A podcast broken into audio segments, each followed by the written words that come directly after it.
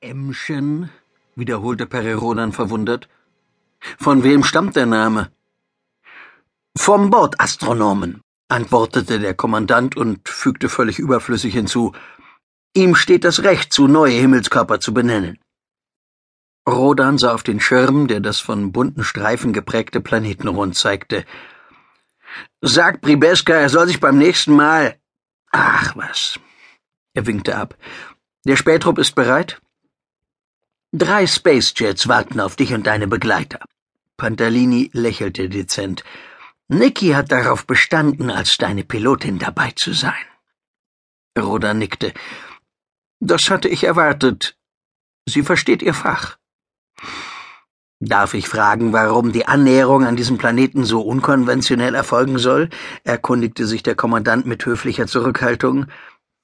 Perry hatte das übliche Vorgehen mit einem weiten Orbit und langer Beobachtungsdauer verworfen.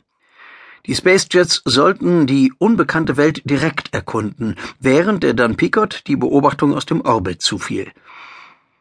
Wir haben wenig Zeit, um einen ganzen Sternhaufen zu durchsuchen, beantwortete Rodan Pantalinis Frage.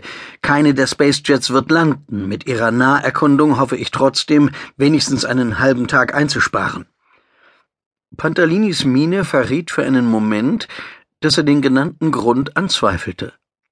Rodan achtete nicht darauf. Seine Argumente waren zutreffend. Dass er einen weiteren Grund hatte, ging vorläufig niemanden etwas an. Er wollte nicht vorschnell Hoffnungen wecken und der Sache selbst auf den Grund gehen, bevor er die Besatzung informierte. Cookie und Felmer Lloyd hatten schwache psionische Signale empfangen, die von dem Planeten ausgingen. Aus der Nähe wirkte die dichte Atmosphäre beinahe undurchdringlich.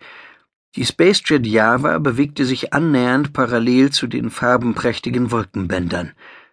In wenige Minuten würde sie in flachem Winkel tiefer gehen. Die Begleitfahrzeuge Mexiko und Dakota folgten in geringem Abstand.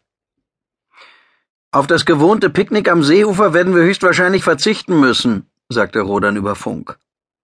Sind eh zu viel Ameisen, meldete sich Cookie von der Dakota. Vielleicht reicht's wenigstens zu einem Bad. Wir sind ja schon mit wenig zufrieden, kam Ermina Kotschestovas helle Stimme von der Mexiko. An Bord der Java waren von Perrys Stab Felmer Lloyd und Rast Schubai. Hinzu kamen Nikki Frickel als Pilotin und zwei weitere Besatzungsmitglieder. Nikki flog die Spacejet manuell. Der Schutzschirm war aktiviert und leuchtete schwach, als der Diskus in die obere Atmosphäre eindrang.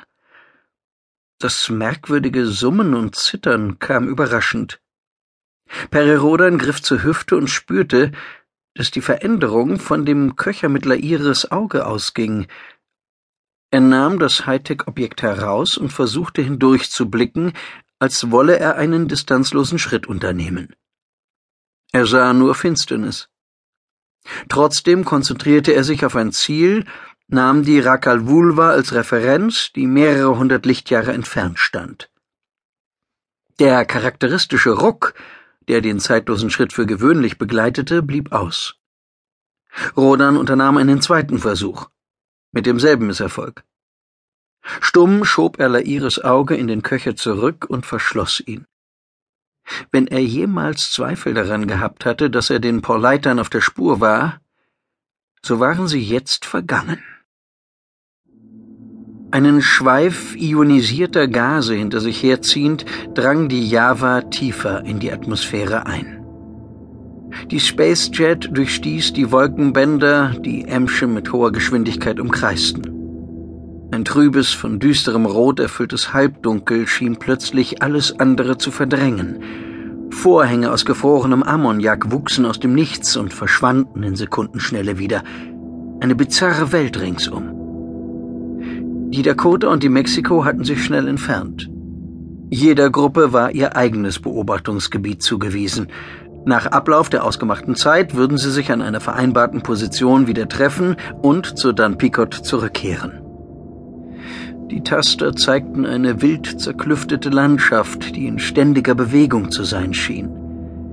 Auf der trügerischen Oberfläche herrschte ein Druck von mehr als 100 Atmosphären. Die mittlere Temperatur lag bei 160 absolut, das entsprach minus 113 Grad Celsius. Die Gravitation betrug das zweieinhalb